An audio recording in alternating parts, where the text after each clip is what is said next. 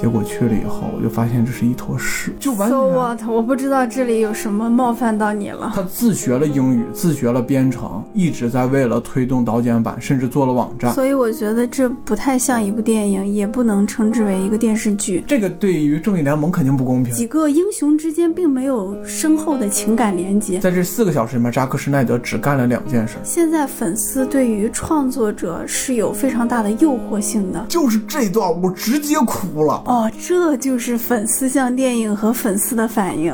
I've heard there was a secret chord that David played and it pleased the Lord.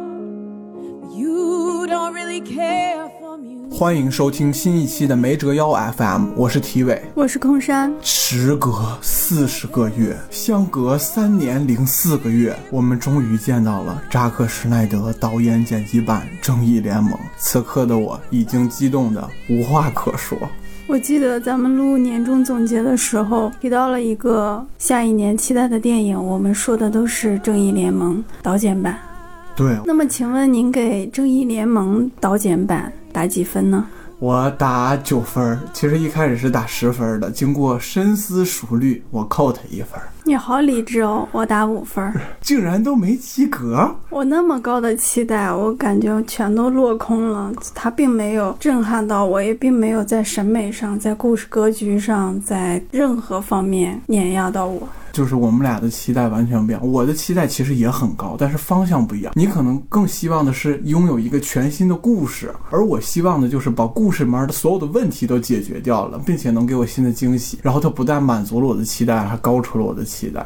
哦，咱们先说说在扎导版《正义联盟》之前，你看的院线版《正义联盟》的时候是什么感觉？补充一下啊，院线版《正义联盟》是二零一七年十一月十七日在北美上映的，然后原版的时长是一百二十分钟，加减版的时长是二百四十二分钟。所以你在第一次看院线版《正义联盟》的时候，你是什么感觉啊？因为我是杰西·艾森伯格的影迷，所以当时看到杰西只在最后出现了一下，我觉得就作为一个粉丝有点不太满足，因为他好像是 DC 宇宙里挺大的一个反派。对啊，不是挺大，就是跟小丑齐名的。然后其他的，我记得当时我出来还跟别人说，这个开场有一个竖屏的，好像是超人。抖音似的，对我，我觉得那个还挺好的，就是瞬间把大家引入到了一个超人已经离开，然后那个情绪铺的。然后别人告诉我说，这个是尾灯拍的，不是扎克施奈德拍的。然后他们都觉得这个不好。个人认为就是不好，而且它其中不好的一个原因在于，当时超人是有胡子的，因为要拍《碟中谍六》，所以尾灯是用了 CGI 特效把他的胡子给 P 掉了，导致了超人当时的面部特别奇怪。我当时看这一段的时候，我以为这是在为《不义联盟》做铺垫，因为包括在小孩最后问超人的那个问题的时候，超人有个一闪而过邪魅的笑，就是我当时以为这个超人是要黑化了呢，而且莫名其妙。那其他呢？其他的你的体验呢？我想我对正义联盟印象深刻的可能都是尾灯拍的，比如说小闪他趴在了神奇女侠身上，然后突然间站起来，很不好意思。还有一部分是呈现蝙蝠侠的苍老，他受伤，他没有办法像别的超级英雄一样，我觉得这个印象也挺深刻的。嗯。当时挺不喜欢的，大概是比如海王坐在了真言套索上，然后就觉得挺尬的。这也是尾灯版嗯拍的一个。我说一下，我四年前其实是三年多吧，三年三年半看这部电影。我当时是跟我的大学同学，我们两个人满怀期待的去看的这部影片。结果去了以后，我就发现这是一坨屎。但是因为我是 DC 粉的这个身份，我说咱们俩再看一遍。我说我倒要看看，我原来觉得那些不好的地方是不是我看错了，我在骗自己。结果第二遍看了以后，我就更气愤了。我确信那就是一坨屎，因为我对蝙蝠侠大战超人的那个电影太喜欢了，所以我以为正义联盟也会延续这样的感觉。结果没想到正义联盟拉胯成那样啊！我相信这也是很多 DC 粉丝就是当时的一个心声，就是在这部电影上映了几个小时以后。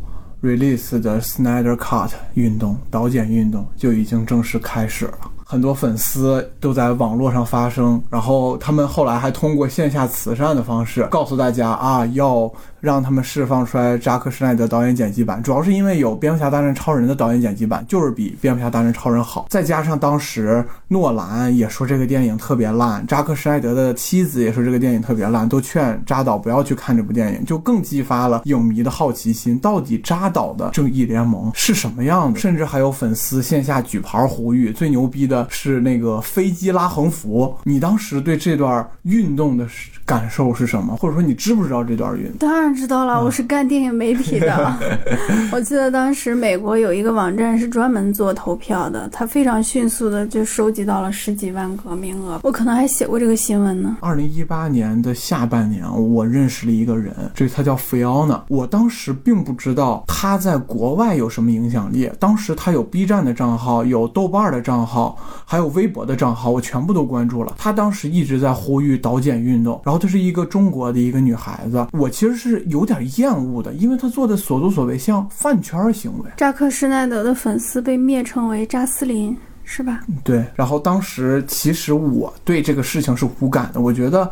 不可能！我虽然是个 DC 粉，但是我觉得尘埃落定了就是尘埃落定，DC 可能现在就是一坨屎。但是这个 Fiona，然后他会一直的发生。他当时我记得特别清楚，他的 B 站粉丝可能也就几千人，然后他不断的发他去跟国外的扎克施耐德去交流，跟华纳交流，跟 DC 交流，包括在推特上发跟国内一样的内容。他自学了英语，自学了编程，一直在为了推动导剪版，甚至做了网站，就叫 Release the Snyder Cut 这个运动。这个名字的网站都是他一手创建的，直到最后，海王、钢骨那个神奇女侠的演员全部都出来转发这个话题。这个时候，华纳好像就开始感知到这件事情的严重性了。可能不是感知到严重性，是发现哎，这个钱可以赚一赚。没有，没有，没有，就是华纳的骚操作。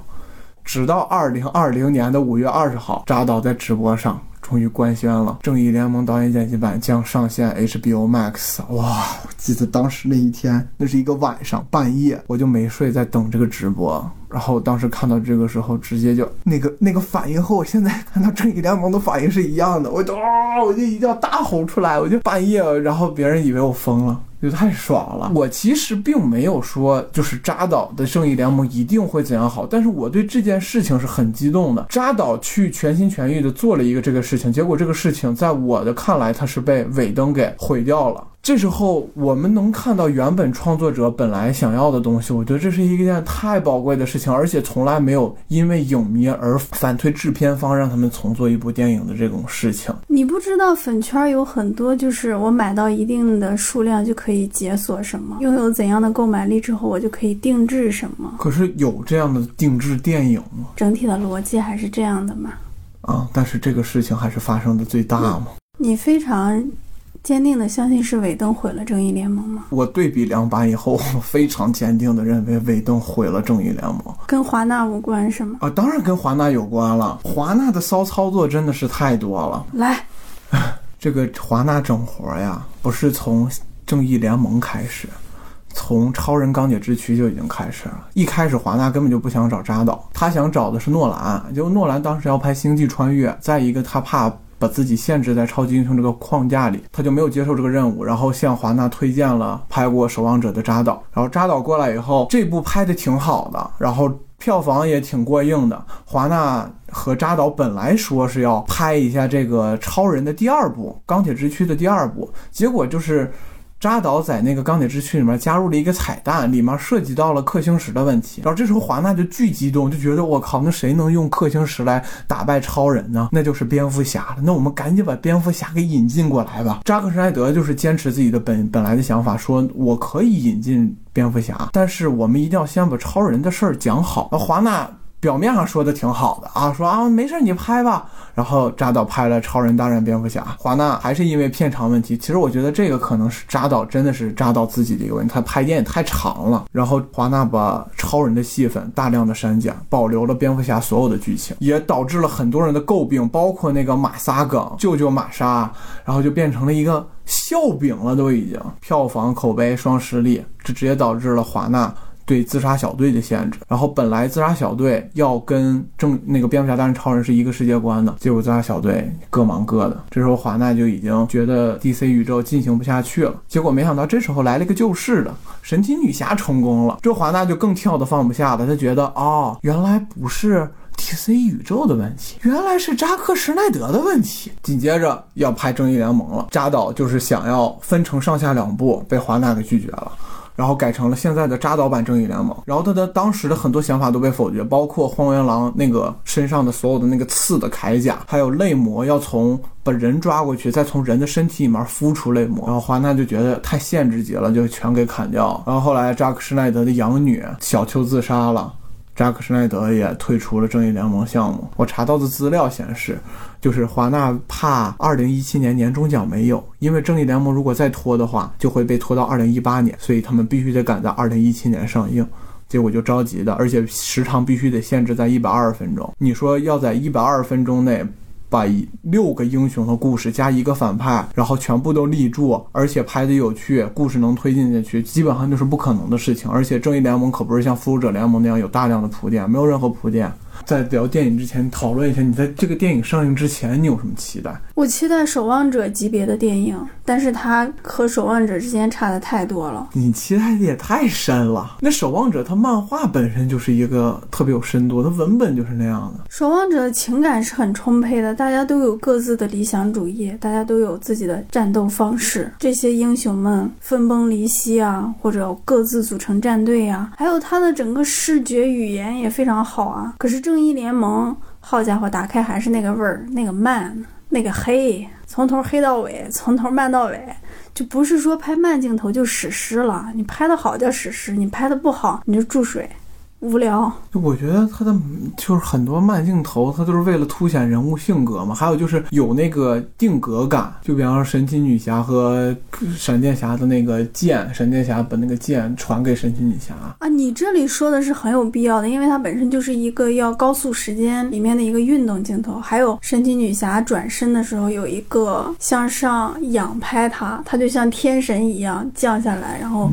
去攻击他的对手，我觉得那些都是挺好的。但是钢骨那一段慢镜头，你肯定就不喜欢。橄榄球运动员那会儿，嗯，就是那那段基本上就全是慢镜头，但其实那个慢镜头没有特别大的必要。而且相比院线版，钢骨这个角色在导剪版里也没有被塑造的很好，而且这个演员演的也很糟糕。演员演的糟糕，这个是我认可的。但是我觉得钢骨没有被塑造，那就有点人物弧光还是有的，而且他是一个完整。就是他失去了母亲，又失去了父亲。其他人可能就是一个定数了，就是就是闪电侠他已经失去母亲了，或者说那蝙蝠侠就不用说了，或者说神奇女侠他们就没有讨论这种亲子关系，只有钢骨这条线是全的。他的亲子关系完全不能够说服我，而且他呈现的是一个非常俗套的，就他在打比赛，他爸爸没来看他，他妈妈想跟他讲你爸爸很忙，然后他就嗯不想听。他可能是在利用这些标签，希望观众能够迅速的。理解这个人物，理解这组关系吧。但是我只觉得很俗套，而且好像拍出来也没有让这个人物变得饱满。这个就是我的粉丝滤镜了，因为他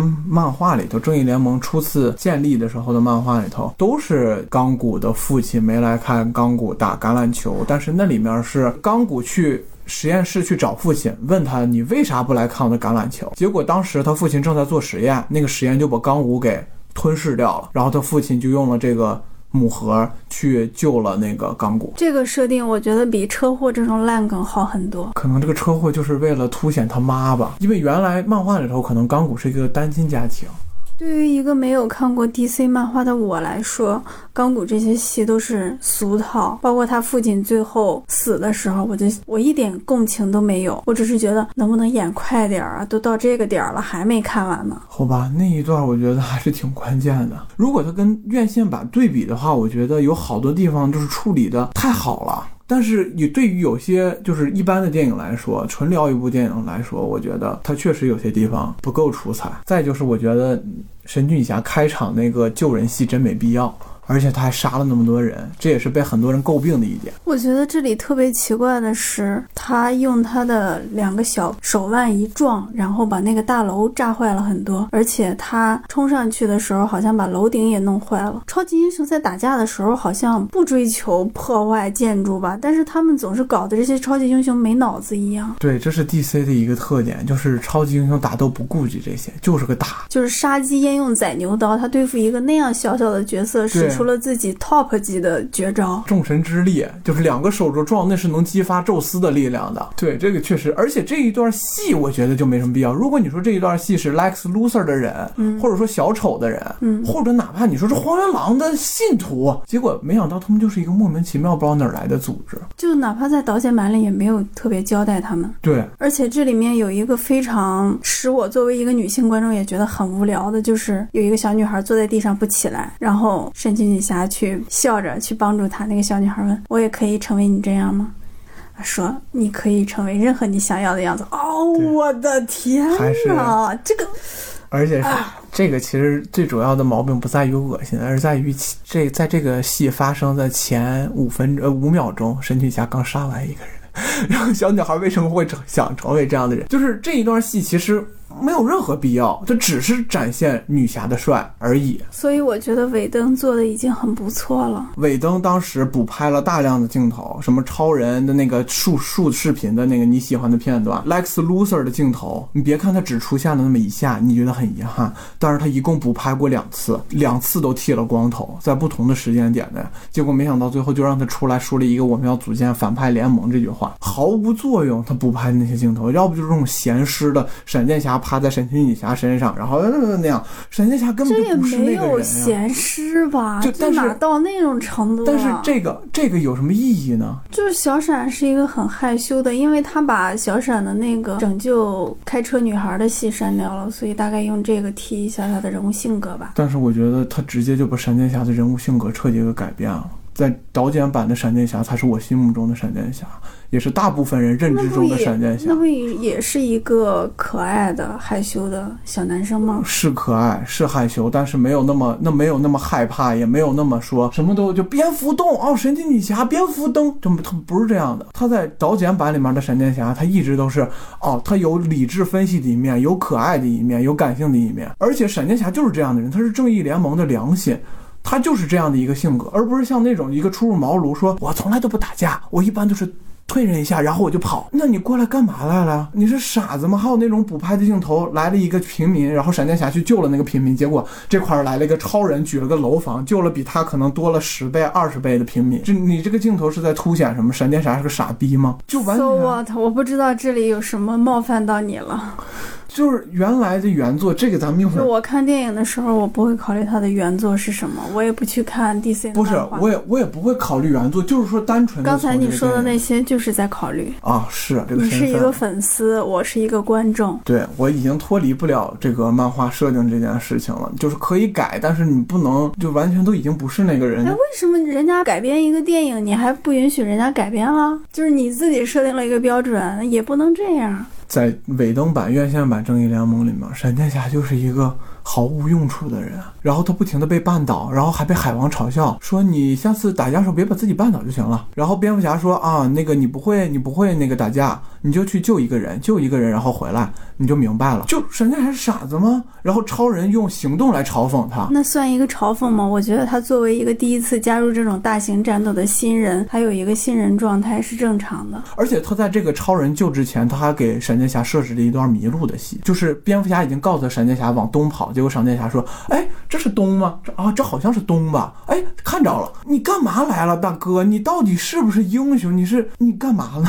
就我允许你改变闪电侠，但是你把闪电侠变成一个傻子。”在我看来，我不我不允许，因为我挺喜欢闪电侠的，而且大家都在剧版里面已经认知到闪电侠是什么样，不仅是漫画，还有电视剧。好的，你不接受院线版的闪电侠，我支持扎克施耐德导演剪辑版的闪电侠。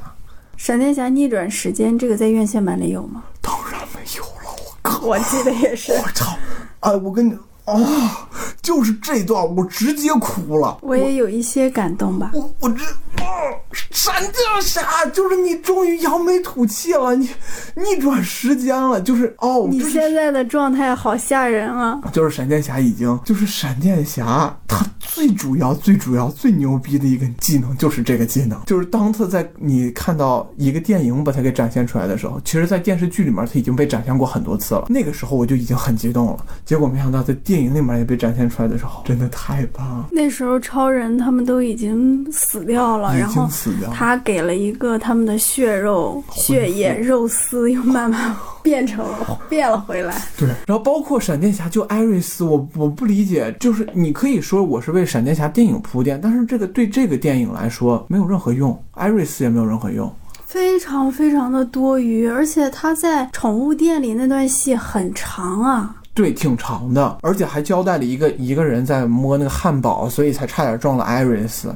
嗯，所以这个艾瑞斯是跟他有故事线的吗？哦，是闪电侠的女朋友，就是哦超人的路易斯。但是你放在这里面，艾瑞斯后面也没出场，也没有展现闪电侠什么性格呀，就撑死展现闪电侠能力。但是他的能力我们之前都全都知道了，那就这就是废戏，在我看来。因为他之后有一段戏是在氪星飞船里面，他已经展示过一次他能够使时间逆转。那段是非常有必要的，那个一定要保留。但是那个尾灯版，当然尾灯版也没有后来那个，所以就嗯也、也无所谓了。你打了九分，你那一分扣在了哪？有些地方剧情确实挺拖沓的，然后慢镜头也有滥用的情况，包括海王的救人，其实我觉得这一段也没有特别必要，而且给海王你一定要弄个慢镜头甩那个，就是跟着海甩他那个秀发，你知道吗？他就显得特别油腻。但海王其实一点都不油腻，但有几个镜头就会显得他很刻意，比方说拿个威士忌酒瓶，然后一定要摔，然后那个海一定要起来。我记得当时还有很多人做那个广告，说什么真男人喝硬酒，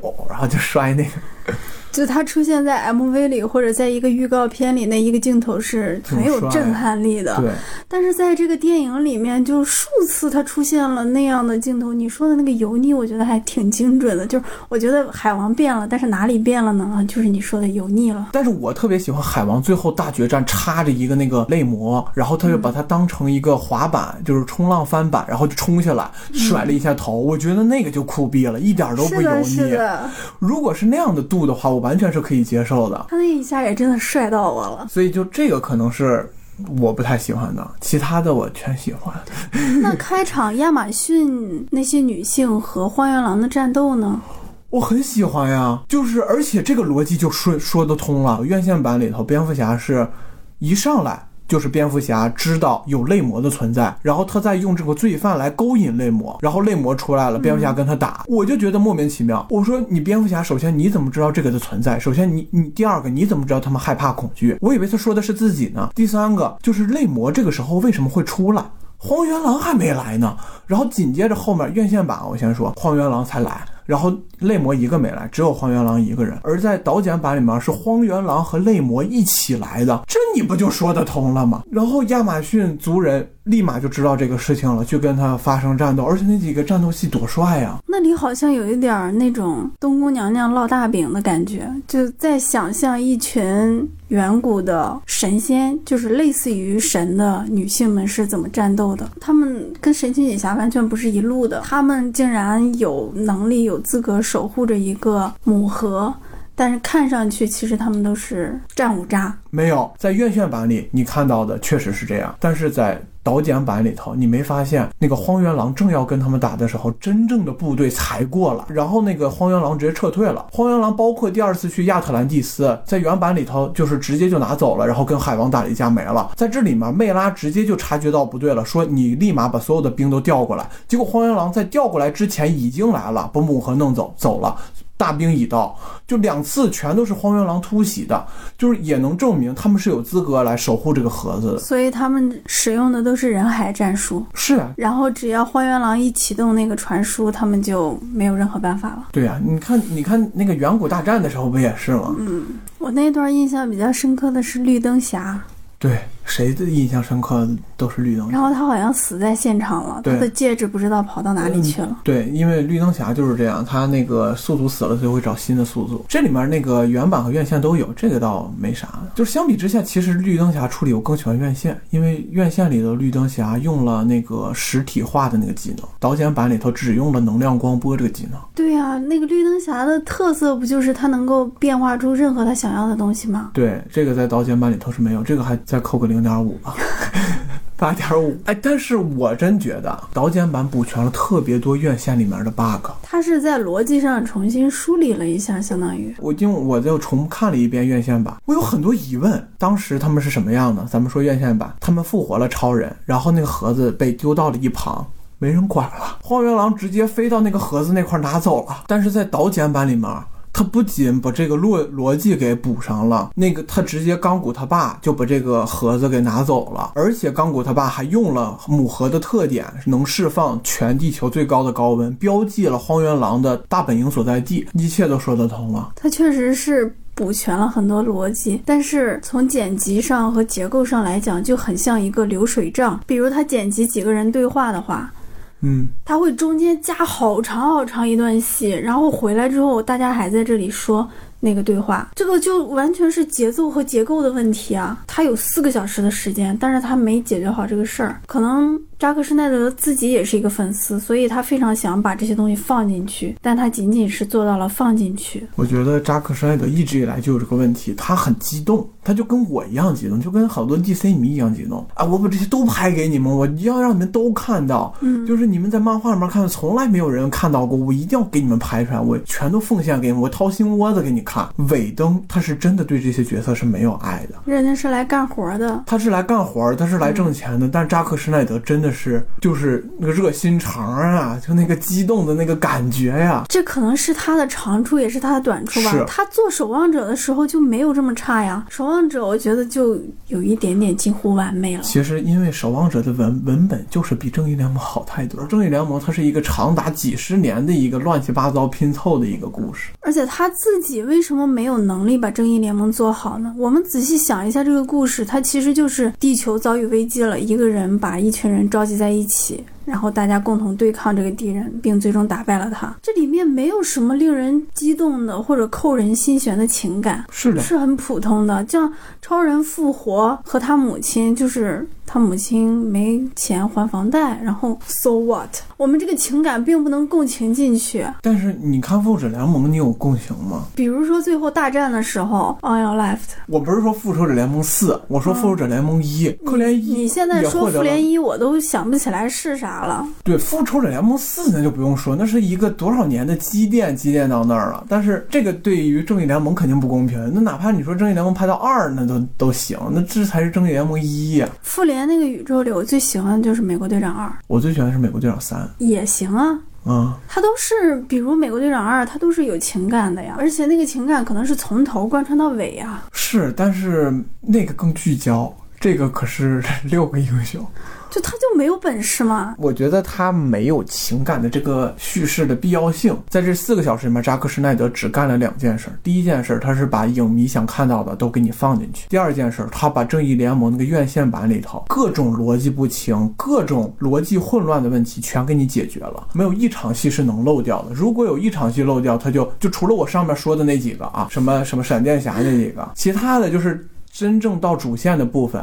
一场戏漏掉，它逻辑就有问题了。它是一环扣一环的，所以我觉得这不太像一部电影，也不能称之为一个电视剧。我们看电视剧知道美剧的节奏是怎么样的，它那种悬疑、那种叙事节奏勾着你；看一部电影，它那种完整性，我认为《正义联盟》导剪版都不具备。他把这个故事完整的呈现给你了。所以它是一个粉丝向的东西嘛，它可以在豆瓣拿到九点零分，但是在一个我这样的没有漫画基础、只有看过前面几部电影的人来说，它可能就不能算一个及格作品，不能算一个电影和电视剧。可能吧。在这个导剪版里，我最喜欢的两场戏，一场是最后闪电侠逆转时间拯救所有人，他那个行动和他自己的内心和他想做的事情、想成为的人都是统一的，和他的这个力量也是统一的。还有一场戏是小丑和蝙蝠侠的对话。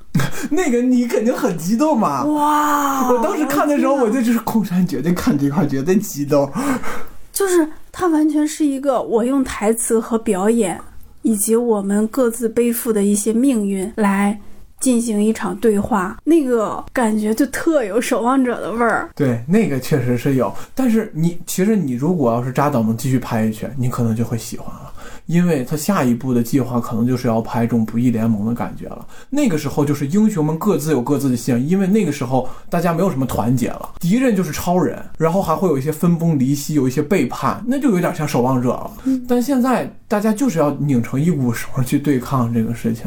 但是现在大家这个友谊做的也不是很好，感觉他们几个就有点随便，然后我们就凑在一起，他们。几个英雄之间并没有深厚的情感连接。你比如蝙蝠侠和神奇女侠，他们之间有情感吗？没有，比其他人稍微好点儿，但是也没有太多。对，神奇女侠和闪电侠就完全是陌路人，就强行放在一起，所以这可能会导致他们之后的各奔东西也会显得力量很弱。你像在院线版里，我觉得他给蝙蝠侠加的那个他苍老了，他打完架之后身上都有伤，那个甚至会加强一点他们之间的情感。但是你。你知道我对那场戏我是不反感，但是我对产生那场戏产生了反感。他之所以产生那场戏，是因为神奇女侠要跟蝙蝠侠和解，是神奇女侠看到蝙蝠侠那样以后，神奇女侠披了个袍子，然后过去跟蝙蝠侠说：“哎，你也不容易。”然后我们都是英雄，然后好像产生了联系。然后蝙蝠侠说：“其实我就是想让你来引引导正义联盟。”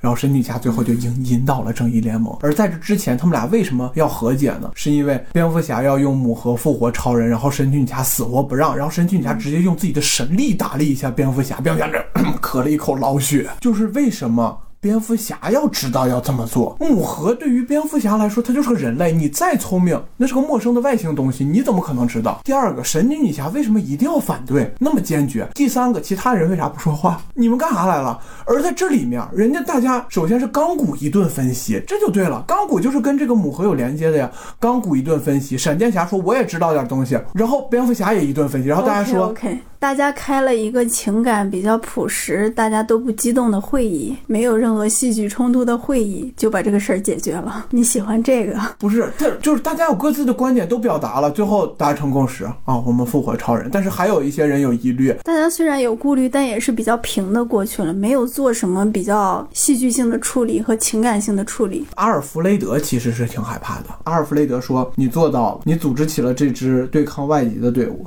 你已经完成了你的诺言。”但做这件事情，我想说，你的愧疚战胜了你的理智。每个人都想挽回，可是破镜难圆。但是这时候，蝙蝠侠回了他，阿尔弗雷德，就这一次，让我不那么理性的。去做一件事儿了，这是扎克施耐德对观众说的。打破第四面墙了。我听到这句话的时候，我心里面真的是一暖。有阿尔弗雷德的视角，有大家视角，而且他那个紧接着去挖墓地，所有人都跟着去了。蝙蝠侠跟阿尔弗雷德在这对话，然后剩下的所有人都去墓地去迎接超人，而不是像院线版里面只有闪电侠和钢骨，然后两个人还互相打贫嘴。就这个仪式感，我觉得扎克施耐德特别会做的就是仪式感，而我特别喜欢的就是仪式感。然后我还想说的就是在院线版里面，你没发现除了超人以外，超人是个正常人，而且强的恐怖。神奇女侠是一个还行的，其他人都是傻逼嘛，就战五渣嘛，而且智商也不行。就尤其蝙蝠侠，我当时真的吐了，奔着大本营弄了一个那个寻呼机能。呼叫那些飞虫过来，泪魔过来，蝙蝠侠送死去了。然后神奇女侠引导队伍去救蝙蝠侠，要没人救，那蝙蝠侠就死去了。再看导剪版里面，人这是人家蝙蝠侠本来就安排好的一个正常的任务，本来大家就是要在这块汇合的，而且大家也都汇合过来了，然后把那些泪魔都干掉了，就各有各一段那种打戏，就跟复仇者联盟一里面一样，那才是一个团队嘛。这一刻起得好，这一刻他们就是那个团队。但是我在院线版里面，我就感觉他们各是个人。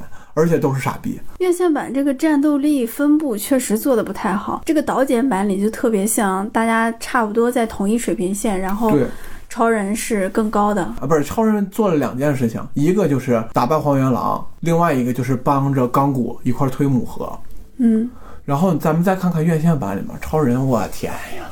爱一个人上天入地的，这块打着荒原狼，那块还得救平民，平民救回来继续打荒原狼，还得搬母盒，啥都让他干了，其他人就看。尤其蝙蝠侠，那那就是个正经傻子，就全程没有任何参与度。你再看人家刀剑版里面的蝙蝠侠，我靠，那各种神机妙算，把塔弄下来，布置任务，包括在外面守护他们，都开那种大炮了，用那种外星激光炮打外星人，全是蝙蝠侠干的。就是以凡人之躯比肩神明嘛。对，就包括闪电侠，那闪电侠就不用说了，那一场戏真的是我都不用说是什么这部电影我最喜欢的镜头了，近十年我最喜欢的镜头，就直接手拍到麻，手直接拍麻，眼直接泪全下来，哎呀，真的是，这说多少遍我都会激动。哦，这就是粉丝向电影和粉丝的反应。太帅！然后海王，海王也有自己的力量，然后钢骨那么多能力，人还给你展现那么多能力。虽然情感可能不充沛，但是钢骨的所有能力，我相信大家只要看过的都知道。演技也很差，演技很差，这个我也承认。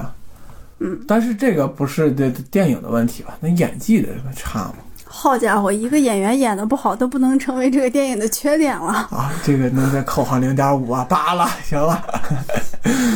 咱们聊聊这个院线版里的荒原狼和刀剑版里的荒原狼。就是他的前世究竟是什么？他为什么要获得所谓的救赎、原谅什么之类？那究竟是个什么东西？感觉他们那个星球上过得也不好，他们星球高度发达，就看上去只有一个大厅，然后大家就在那里站着，他们穿着奇奇怪怪的东西。就可能我是以一个纯粹的人类视角吧，我觉得过得好，起码就是吃得好、喝得好，很享受啊，就是 生活很便利啊你这还。这么可爱呢？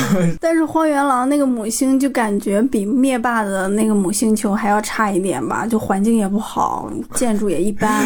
他们这个星球是天启星，高度文明发达的星球。这个达克赛德做的事情就是很俗的一件事儿，征服宇宙，就这么简单。然后荒原狼是他的先锋兵，也是他的舅舅。然后荒原狼在漫画里头背叛过和达克赛德很多次，你可以把它理解为威震天和红蜘蛛，但是你不知道，很正常，可能大部分人都不知道。然后也没有讲这个人为什么要征服宇宙，讲了他想要拿到那个方反生反生命方程式，拿到之后又能怎样呢征？服宇宙，征服宇宙，然后呢？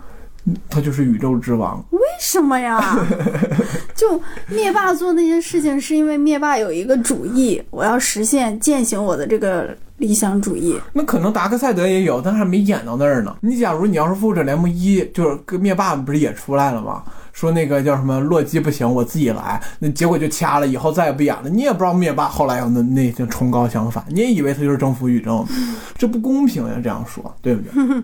咱们正儿八经回来说啊，就是原来的荒原狼，你没感觉他就是一个特别顽虐的心态？他跟女王说话也是，你们以后都会成为我的手下。然后他跟人类，然后说告诉我情报。然后那人类说：“我有家庭，我有孩子。”然后，然后荒原狼说：“你们怎么都这一套？”不是直接扔掉那个，然后莫名其妙的特效还那么丑。而这部荒原狼的性格一下就出来了。就是虽然你可以说跟灭霸比那差老远了，跟漫威很多都比都差老远，但这里面荒原狼他清楚的明白，达克赛德打输了就是因为恋战了，想跟他们开战，结果输了。我这一次的目的很明确，我要三个母盒，我全都偷袭，我没有说要跟你们打，就是忠心耿耿，然后平平常根本就没有什么说笑，就很严肃。我想办任务，然后办完任务就汇报，那他们的全息投影技术很差呀，就投成那个样子。就投成那个样，反正那个就是给你来个视觉冲击力嘛。他明显就是对地球是没有任何情感，而原来那个荒原狼他就是。哦，你们就是臭虫，碾死你们！都我更喜欢这个达克赛德，包括这个特效也太舒服了吧！那个那个小片片，每次哒哒哒哒他不会扎到自己吗？每次这个片片起来的时候，我都有这个担心。不是他那个皮肤多厚呀？你没看，就是他见达克赛德的时候，那个片片自动退下去了，嗯，就是有一种那种忠心耿耿、卸甲的感觉。尊敬你尊敬你。就感觉他和那个达克赛德之间有一种畸形的关系一样 你怎么什么都往回，S M 的样子，就他愿意接受那个人的一切命令。啊，我跟你说一个好玩的，你别别剪一下。还有一个就是超人复活以后，这个我都我自己说我都想笑。你记得在院线版里面，超人复活以后，蝙蝠侠说：“这个世界需要你。”超人说：“那这个世界需要你吗？”然后就要杀这个蝙蝠侠，跟蝙蝠侠说：“你不让我活，也不让我死。”然后超人也说：“你会流血吗？”然后把蝙蝠侠直接给扔到那块儿。然后蝙蝠侠说：“把 Big Guy 叫过来，就是大家伙叫过来。”我当时以为什么反超人装甲，结果没想到是路易斯，就显得蝙蝠侠这个人就特别不正经。手段毒辣，其实其实就是不正经。你知道为啥不？就是在后面原版就是扎克施奈德定的剧情，就是路易斯莱恩怀了布鲁斯的儿子。你记得路易斯莱恩拿了一个那个验孕棒？记得那一段，超人已经死两年了，就是他为啥要验孕棒？不是，那我想问，那那路易斯每天早上去上坟是什么意思？端着咖啡去上坟？那还是怀念超人呀！怀念超人为什么怀了啊？不是这个，咱们这那个是那个什么正义联盟二什么乱七八糟。但是这里面演的好像所有人都知道她怀孕了，而且布鲁斯韦恩还恭喜她。对了，恭喜了啊！这有可能是因为他们结婚，你忘了他们说婚戒吗？超人对路易斯莱恩求婚了，路易斯莱恩没来得及跟超人说我愿意，结果超人就死了。然后这里面路易斯莱恩戴上了戒指。难道路易斯怀的是哪吒？就是氪星人？这里面也没压根儿没说路易斯莱恩怀孕的事儿啊。验孕棒都出来了，难道那个镜头是一个废镜头吗？分析这个是没啥意义的。那这里面超人打蝙蝠侠的时候。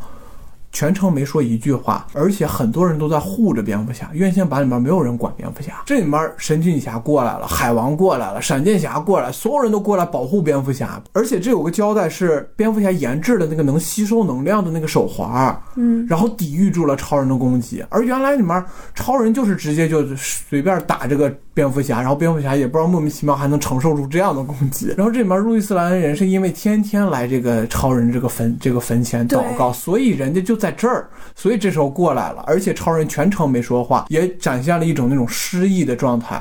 结果路易斯兰飞过去以后，超人说话了，好像那种记忆打开了。然后路易斯兰的一句话是：“你怎么说话了？”然后超人说：“我原来难道不说话吗？”这就合理了呀。但是这里面的超人仍然就是一个工具人的形象。他其实他的那条线是在路易斯莱恩和他那个妈身上，就是他作为一个复活者，可能只是在战斗力上让大家振奋了一下，但是对于这个人物更深层的一个感情还是没有的。我觉得这里面做的就是感情不到位。还有你刚刚说到的那个火星猎人，嗯，他为什么要冒充超人妈妈去见路易斯？火星猎人是国防部部长，好像认识路易斯莱恩，我忘了是蝙蝠侠大战超人还是钢铁之躯里头，然后可能看到路易斯莱恩这样堕落。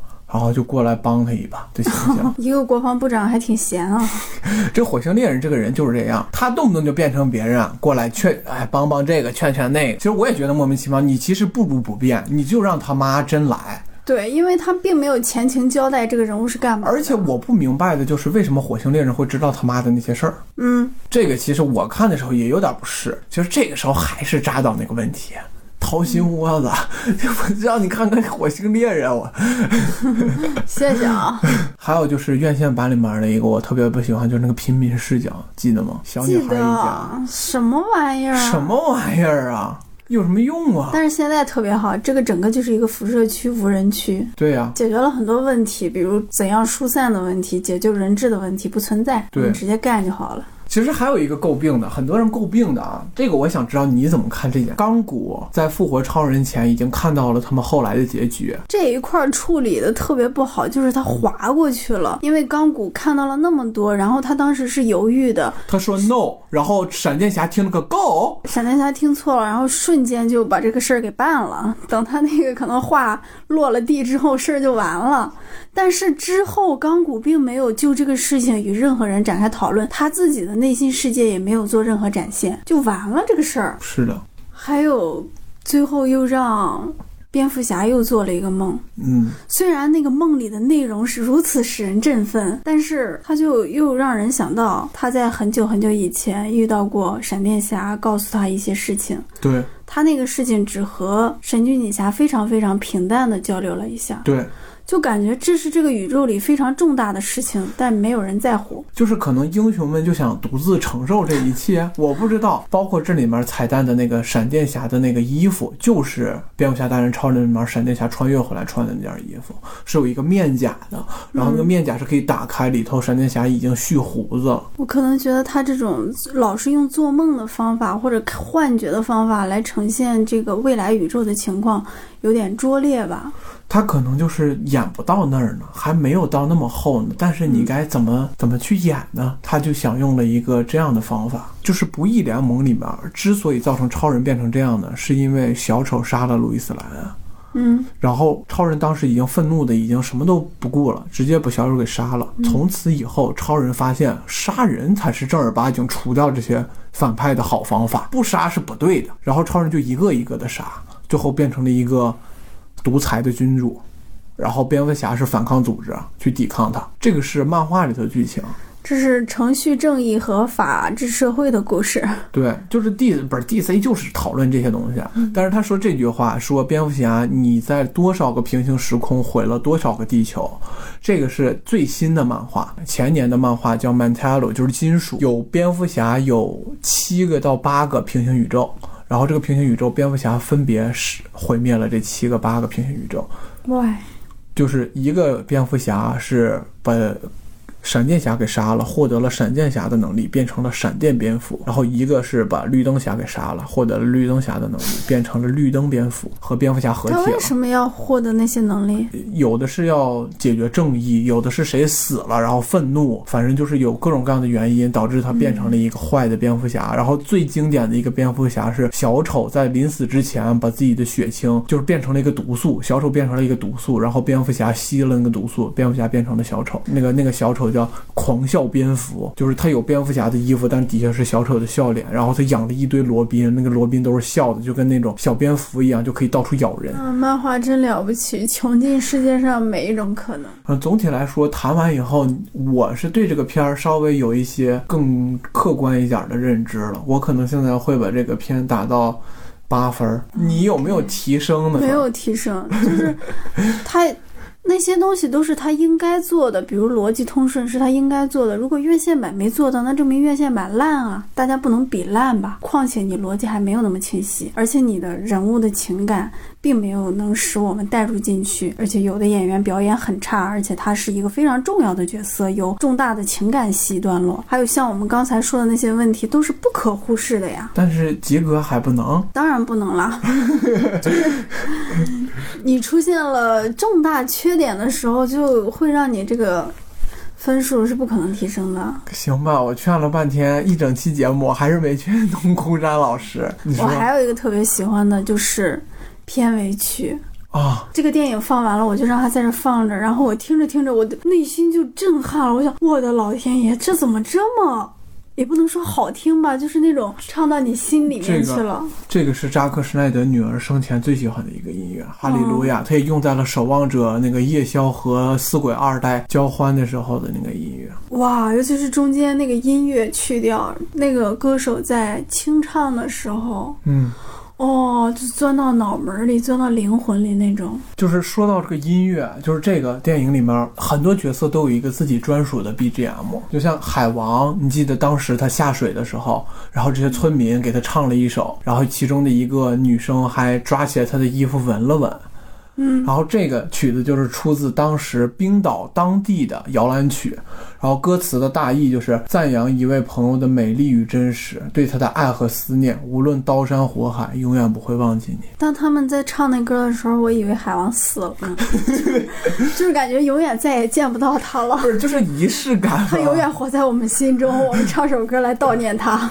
然后路易斯莱恩买咖啡的时候，这是音乐家尼克凯夫创作的《The Bad Seeds》，歌词大意是：看着太阳，看着它在你眼前中慢慢升起，我们一起出发吧，去遥远的天空，我唯一的伴侣，就是完全切合当时路易斯莱恩的心境以及她男朋友特殊的身份。这个地方，其实艾米亚当斯已经算是演技比较好的了。嗯，其实那个氛围营造的也挺好的，但我不知道为什么我一点点都不感动，只觉得，哎，这个装的也太过了吧，这个起范儿起的也忒没意思了。那你会更融入进去那个乔斯韦登的那个片头吗？然后他当时放那个音乐是 Everybody Know，然后就是超人没了，然后有抢劫犯，然后再打，就跟像守望者一样的那个片头，也是慢动作，全程都是。哦，那个片头我还印象挺深刻的。嗯，对，这里面我刚想说的一点就是，它并没有营造出超人死去之后，这个世界发生了多么大的变化，这个世界是否处在一种悲痛之中。但是那个里面，它首先就是呃非常迅速的类型片的做法，是你立刻感受到了一种悲伤，而且是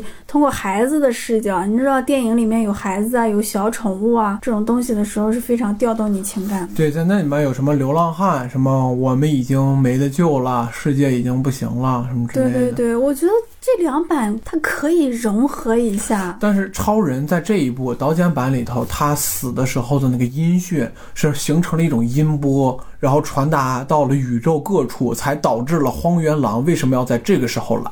但是原版没有没有强调这件事儿。因为他们使用了不同的逻辑线，对，然后那个逻辑可能那个可能更对于外星，就是超人对外星的影响是什么样的，导致了外星的入侵。而这里面可能乔斯韦登的那个片头曲仅限于片头曲啊，嗯，是展现了超人的死对人类的影响有多么的大。对，但是所以韦登是一个走人类情感路线的人。啊，所以他还是复适合拍《复仇者联盟》。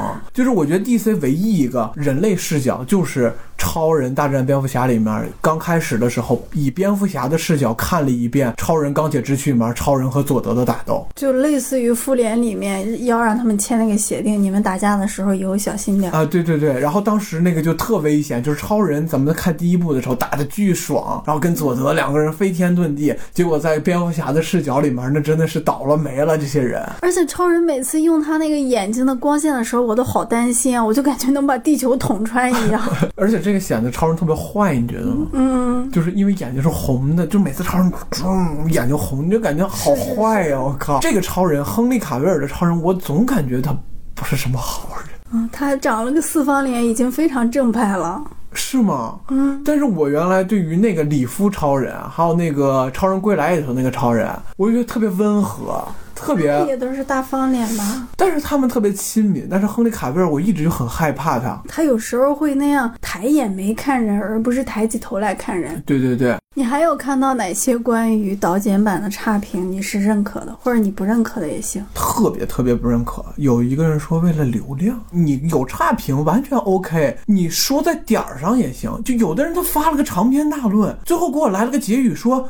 扎克施奈德为了流量，可是什么都能做得出来啊！这个电影跟流量就没有任何相关，这就是一个艺术表达者，就是扎克施奈德对这个电影的坚持，然后影迷对这个电影的坚持，我们把它实现了，仅此而已。再就是对那种所谓的什么扎斯林 DC 粉丝无脑的控诉，就是说啊，你们这些 DC 粉丝就是这次掀不出来什么风浪了吧？然后什么你们有本事就是把正义联盟二也拍出来呀？不懂他们这样做的目的是什么？导演运动是个傻逼事儿。你们这群人是个傻逼人，然后这扎克施奈德为了流量，他连一分钱都不要啊，大哥，就是为了这个电影，心力憔悴啊！我记得当时胶片还说扎克施奈德应该是疯了。我没有办法想象扎克施奈德怎样，但是这个电影它确实是一个粉丝文化、粉丝运动的产物，所以我就包括我们之前说的那个，就是我们内地的一些操作，比如你点击量到达多少可以解锁一个什么，你的销售额到达多少你可以获得一个什么，就是现在粉丝对于创作者是有非常大的诱惑性的。这个扎克施奈德特别的一点，他自己本身也是一个粉丝，可能他想要做出来的那个东西，已经和创作这件事情。独立创作这件事情有点远了，他被自己的那个粉丝身份和热爱他的那些粉丝有一点点，呃，可以说或许是中度影响了吧。我觉得你说的非常有道理，包括扎克施奈德一直追求的那个一个定格，然后那个定格就是一个漫画的封面儿，扎克施奈德是 DC 最大的粉丝，对，可能一个创作者还需要更超脱出去。这马上过两天要上映那个《活死人军团》，也是他导的，就是在那个正义联盟导剪期间，然后他导的电影要上线奈飞嘛，看看他这一部还没有有没有这样的问题。我也挺期待的，我特别希望他能够拍出一部超越《守望者》的作品。我特别希望他能拍出一部既有他自己风格，同时不要那么长，太长了。他的每一个导演剪辑版怎么也得是三个小时往上了。而且粉丝们营造出了一种氛围，就是你的是好的，你的长的是好的，我们就想看你的导剪版。我认为这肯定对他自己的认知有了一定的影响。有的那你怎么看待 DC 宇宙或者 DC 宇宙，等会儿啊没有宇宙？首先，我来跟大家说一下，DC 就压根儿就没有宇宙了啊。首先，第一个，当时说正义联盟之后，紧接着就是本阿弗莱克自编自导自演的蝙蝠侠，结果导演换人，编剧换人，主演换人，本阿弗莱克退出，现在变成了罗伯特·帕金森的完全不一样的新蝙蝠侠。立项的夜翼独立电影就是蝙蝠侠的大徒弟。原来是罗宾，后来变成夜翼，不了了之。正义联盟的时候就在筹划的绿灯军团，不了了之。钢骨独立电影，不了了之。雷费舍也不可能再跟 DC 合作了，发生了这么多事儿。自杀小队二没了，改成滚导的新自杀小队也行。歌坛魅影，不了了之。小丑与哈里奎恩没了，莱托版小丑搁置。闪电侠导演换，编剧换，现在好歹是好歹是拍了，也不知道杀青没，可能杀青了吧。然后去年。的奥斯卡最佳影片《小丑》，起初华纳也是不愿意拍的，这是那个导演千叮咛万嘱咐，最后宁给磨出来了，而且成本还不高，结果没想到上映票房那么高，十亿美元。但是这十亿美元呢，很少才能进入到华纳的这个手里面，真好。死射搁置。比永恒族、漫威永恒族更早立项的 DC 新神组，就是达克赛德上面的人，现在还剧本开发的呢。人家永恒族已经今年要上映了，丧钟搁置。丧钟的主演自己写了剧本大纲，说要拍这个丧钟，非常喜欢这个角色。DC 说：“哎呀，还是等等吧。”感觉除了华纳的决策人，其他人都在努力的搞电影，只有他们不同意。对，然后我们现在已知的可能还会有的是沙赞的那个反派黑亚当。然后，这是强森演的。对，但这些东西都与 DC 宇宙毫无关系，一部是一部。神奇女侠有新的动向吗？没有，但是可能要拍。但是神奇女侠一九八四已经铺成这样，神奇女侠一九八四还有海王与正义联盟完全是互斥的，你发现了？嗯。首先，神奇女侠性格也不一样，正义联盟的神奇女侠就是永不退缩，就是漫画里面。戴安娜的形象，然后在一九八四年是变成那种我要用爱感化别人，我要用真言套索来感动别人，玩嘴遁啊。然后在海王呢就更别提了，世界观全变。在正义联盟里面，魅拉是由海王的妈妈。养大的，但是在电影里面，魅拉是有自己的爸爸的，而且他们初次见面的设定也被改掉了。对，包括跟他那个师傅，在海王里头，那师傅是从小就把他给教到大呀。嗯，这里面就变成了他才刚认识这个师傅。但是海王二会再拍是吗？现在确定的竟然不是海王二，而是海王的衍生电影叫《海沟族》。DC 就是这么玩啊！你是不是感觉自己可以去 DC 做决策？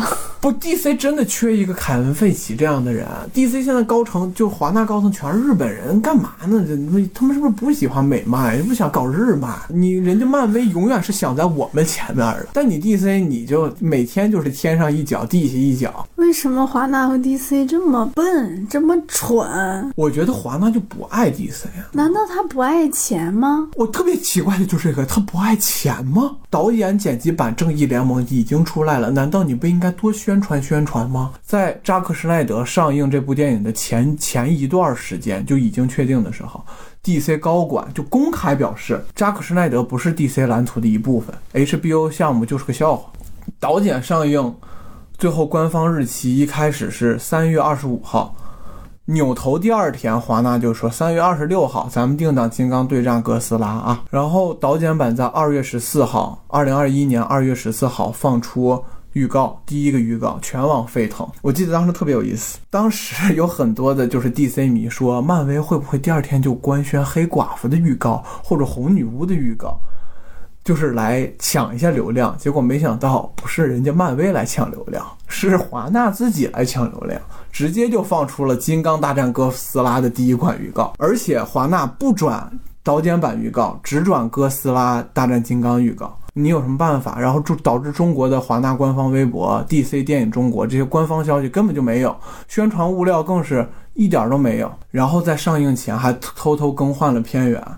就是有一个玩家打开了《猫和老鼠》，当时《猫和老鼠》上线 HBO Max，结果发现是《正义联盟》，然后他还看了一个小时，这个电影才被关掉。在导剪版上映的前一天，三月十七号，资源全部泄露出来了。这么多的巧合发生在一部电影、一个公司身上，很难不去相信这是人为做的。如果是人为做的，感觉非常好笑，非常低级，就仿佛是李国庆去当当抢章一样那种。就算不是人为，那也是华纳自己监管不力。你能想象《复仇者联盟四》上映前发生这么多这样的事情吗？还有就是，你有没有感受到这一次大家特别注重资源质量？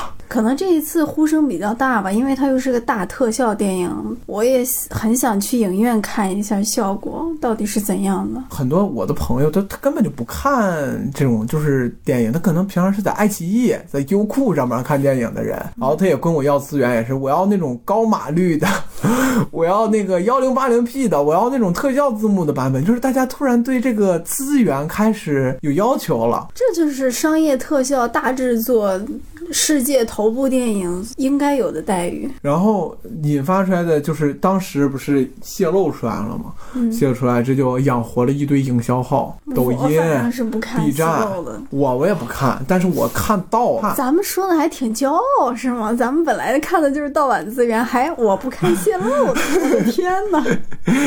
哎呀，对，但是有很多人靠这个赚钱嘛。扎克施耐德拍这个电影一分钱没赚，营销号赚了不少，卖资源的赚了不少，这个其实还让人挺难受的。就是粉丝经过艰辛的去奋斗，然后一分钱没拿，扎导一分钱没拿，最后这些人压根儿也不是爱电影。盗版资源啊，买卖资源啊，这个事情我觉得是一个特别大的问题。我现在没有能力能够来说这个事情。那你为什么喜欢 DC 呢？DC 有什么值得喜欢的？首先啊，因为我小的时候看的第一部超级英雄，永远的蝙蝠侠，我喜欢蝙蝠侠就这个程度特别深。那你为什么喜欢蝙蝠侠呢？因为蝙蝠侠是个普通人，这个形象没有人能做到。那你喜欢小丑吗？喜欢呀，那个谁小丑也是普通人。但是却能做到那样毁天灭地的事情，看着这个世界燃烧。DC 电影就尤其就是从钢铁之躯开始，那个力量感。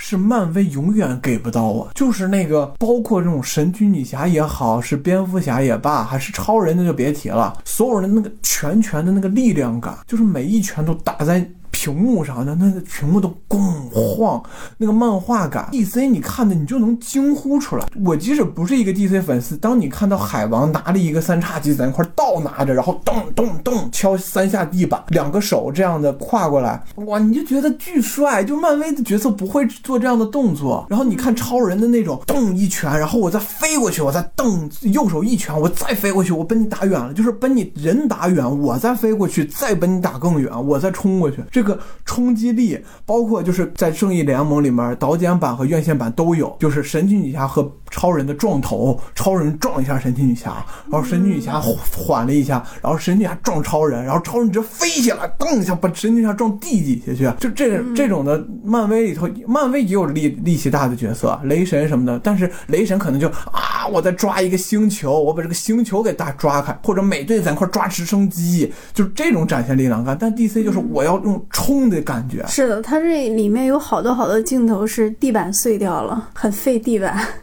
而且就是他们打的时候那个招式特别连贯，尤其神奇女侠和蝙蝠侠，就是蝙蝠侠都是连招，全都是没有给你停的，就动动动动动。而且那个连招，它不是说就是正常人是不可能办出来，就像寡姐那个，她那个明显就属于就是你在现实生活中的格斗术，但是蝙蝠侠那个你就属于当当当，就是很流畅。然后神奇女侠就那种速度又快，然后还同时有力量感。你说到这个，他们的速度就有一个镜头是他们在同一个线上往前进，然后闪电侠身上是闪着闪电的，嗯我就在想，他速度那么快，但是旁边的几个人竟然和他在同一个起因为他是。慢着跑的，就 是 哦，他在释放闪电的时候，其实速度也可以慢下来。是他他这个速度是完全由他调控的。DC 里面，我可以说是最关键的人物。虽然超人牛逼，蝙蝠侠牛逼，人气好，但是没有闪电侠，DC 处理不了这么多漫画，就是因为只要遇事不决，闪电侠出来重启。所以就是你当你在电影院里面看到闪电侠做出这样的事情的时候，你作为一个 DC 迷，你会联想到很多很多他将来会要做到的事情。他主要是厉害在这儿了。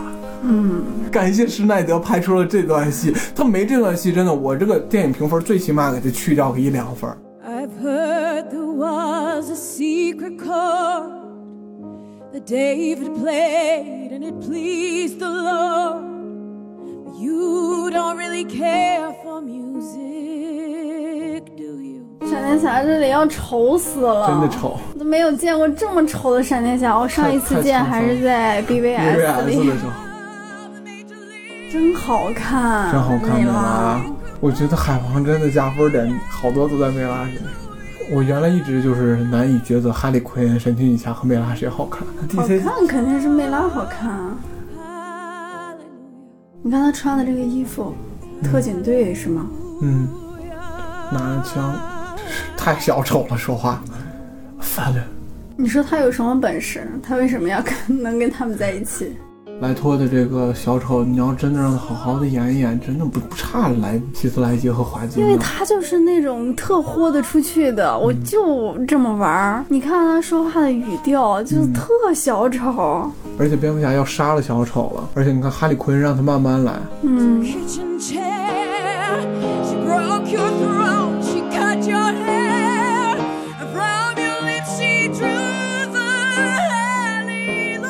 个妆容有点像，太像希斯莱杰了，我觉得。希斯莱杰头发是不是湿湿漉漉的？嗯，是弯的，它是长的，嗯，满嘴血呀，而且还和丧钟合体了。前面刚说丧钟要弄他，罗宾死了是吧？对，罗宾二代罗宾被他弄死的，好坏呀、他穿上了自己的红披风。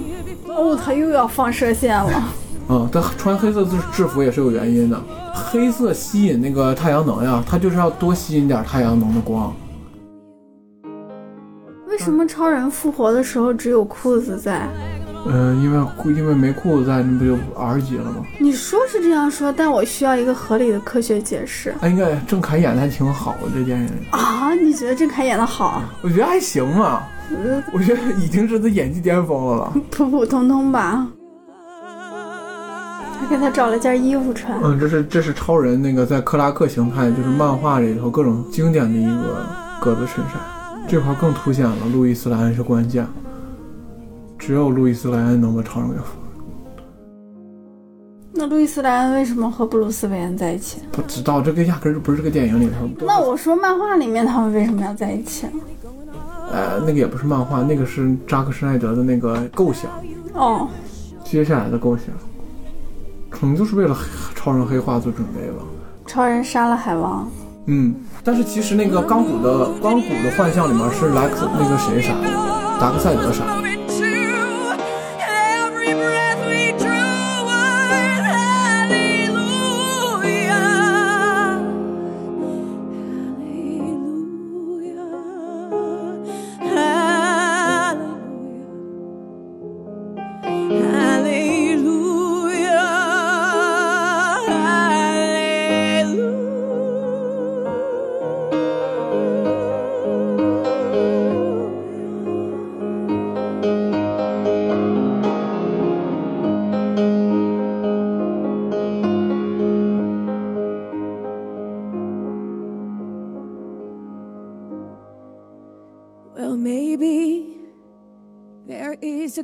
Above.